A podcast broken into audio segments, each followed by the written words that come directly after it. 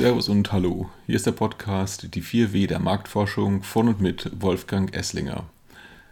Die 4W der Marktforschung bilden, in Anlehnung an die 4P im Marketing, eine Gedankenstütze für Marketingprofis, um die wichtigsten Aspekte der Marktforschung im Blick zu behalten. Die 4W, das sind was, warum, wer und wie viel. Das heißt im Einzelnen, erstens, was will ich wirklich wissen? Klingt einfach, ist aber häufig nicht so klar und verändert sich gerne im Laufe des Setups einer Studie. Zweitens, warum will ich es wissen? Das heißt, was will ich mit dem Ergebnis machen? Ist es die Grundlage für eine PR-Kampagne oder für eine Investitionsentscheidung? Drittens, wer soll mir das beantworten? Das heißt, welche Personen sollten befragt werden? Das ist der zentrale Punkt jeder Studie, der Ergebnis und Kosten stark beeinflusst. Viertens, wie viel darf es kosten? Das heißt, was ist mir das Wissen wert, das mir die Marktforschung liefert? Nach meiner Karriere als Marketingmanager in verschiedenen Konsumgüterunternehmen, wo ich meist auch für die Marktforschung verantwortlich war, bin ich vor etlichen Jahren auf die Institutsseite gewechselt. Die 4W, was, warum, wer und wie viel, sind eine Art Quintessenz meiner Learnings aus zahlreichen Projekten und aus der Perspektive von beiden Seiten. Viele Fallstricke lassen sich meines Erachtens vermeiden, wenn man diese vier Fragen sorgfältig durchdenkt, bevor man eine Studie durchführt.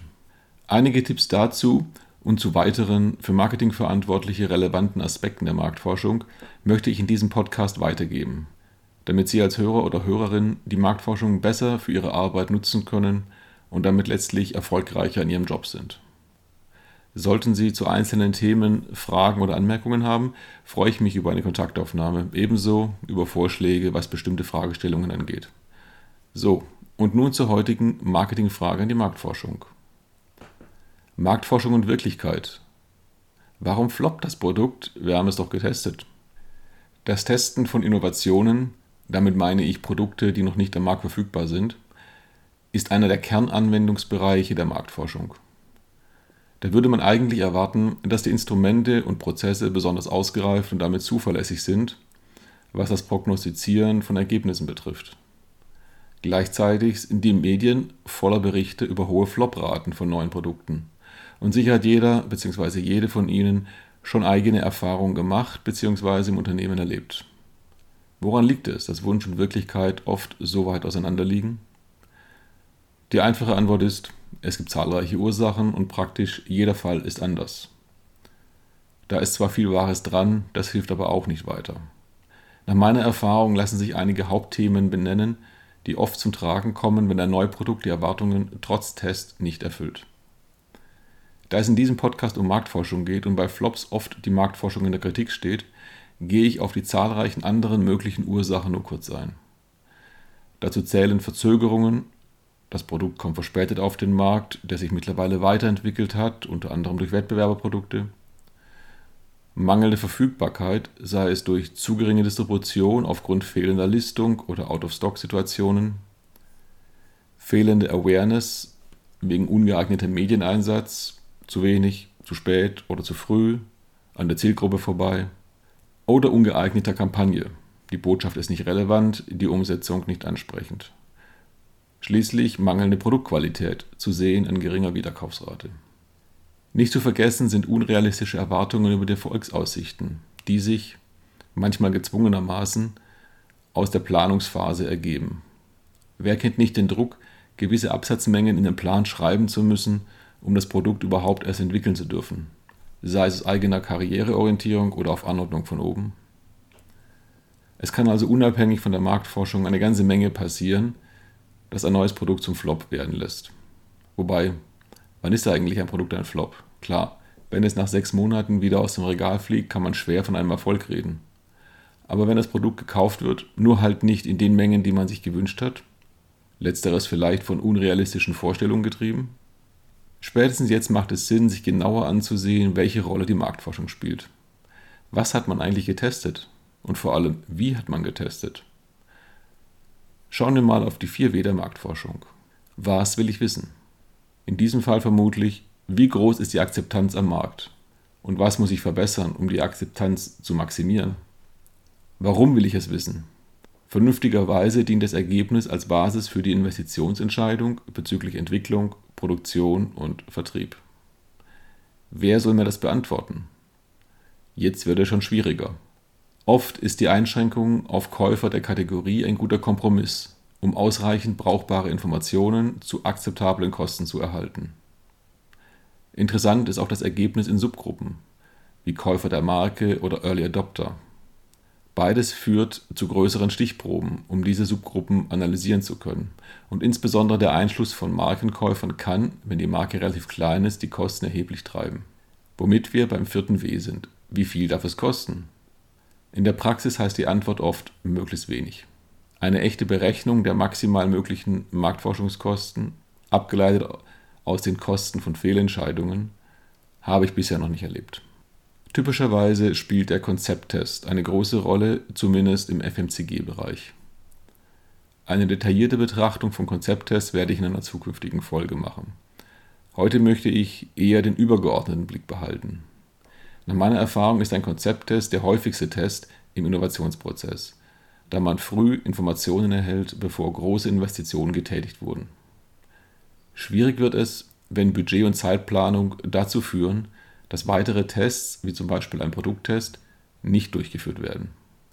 Damit fokussiert sich die Ausgangsfrage, warum floppt trotz Test, meist auf den Konzepttest. Das ist problematisch, weil diese Stufe früh im Produktionsentwicklungsprozess liegt und daher noch sehr weit vom echten Produkt entfernt ist. Ein brillantes Konzept nützt nichts, wenn es beim Launch nicht durch Produkt- bzw. Packungsdesign und Kommunikation vermittelt werden kann. Hier ist meines Erachtens eine Hauptursache für zahlreiche Flops. Die Zielgruppe lernt das tolle Konzept nicht kennen, das somit nur in der Fantasie der beteiligten Produktmanager und Agenturen existiert. Zweite Hauptursache, ist das Konzept wirklich so brillant, wie es der Test ergeben hat? Das hängt davon ab, wie man getestet hat. Immer wieder hört man, lass uns ein bis zwei Fokusgruppen machen.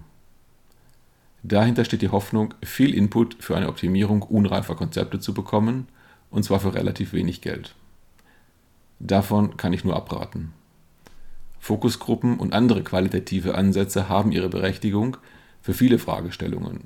Konzepttests gehören nicht dazu. Besser ist es, sich ausgiebig Gedanken bei der Konzeptentwicklung zu machen und diese dann quantitativ mit einem etablierten und standardisierten Konzepttestverfahren zu überprüfen. Harte Zahlen sind aussagekräftiger, wenn es um Argumentationen geht bezüglich der nächsten Schritte, insbesondere Investitionen. Es gibt Tests, die auf Datenbanken mit Benchmarks zurückgreifen können und trotz aller bekannten Einschränkungen können Benchmarks wertvolle Hilfestellungen bieten. Wenn man sich nun für einen quantitativen Konzepttest entschieden hat, lauert noch ein weiterer Fallstrick. Der der falschen Analyse bzw. Interpretation der Ergebnisse.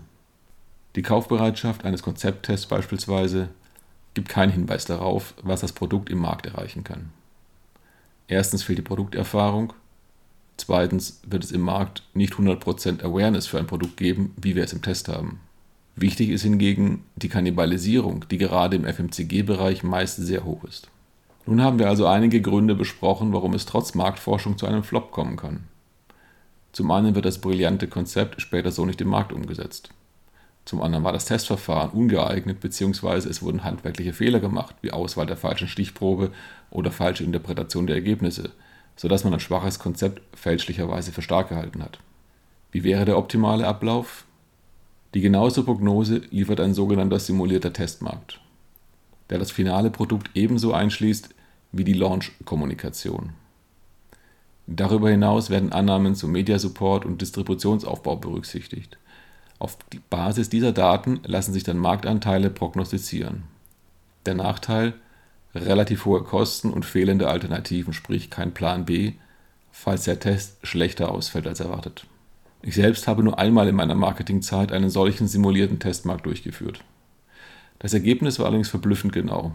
Während der Businessplan und alle Annahmen von 10% Marktanteil als erreichbar ausgingen prognostizierte der Test weniger als 5%, was sich leider auch in der Realität so darstellte und mit zur Einstellung der Marke nach wenigen Jahren beitrug. Bleibt als Fazit, die Marktforschung hat geeignete Instrumente, um gute Vorhersagen zu treffen. Man muss diese Instrumente nur richtig einsetzen. Das war's für dieses Mal. Vielen Dank fürs Zuhören. Über Feedback und Fragen, auch Themenvorschläge, freue ich mich. Bis bald, Ihr Wolfgang Esslinger.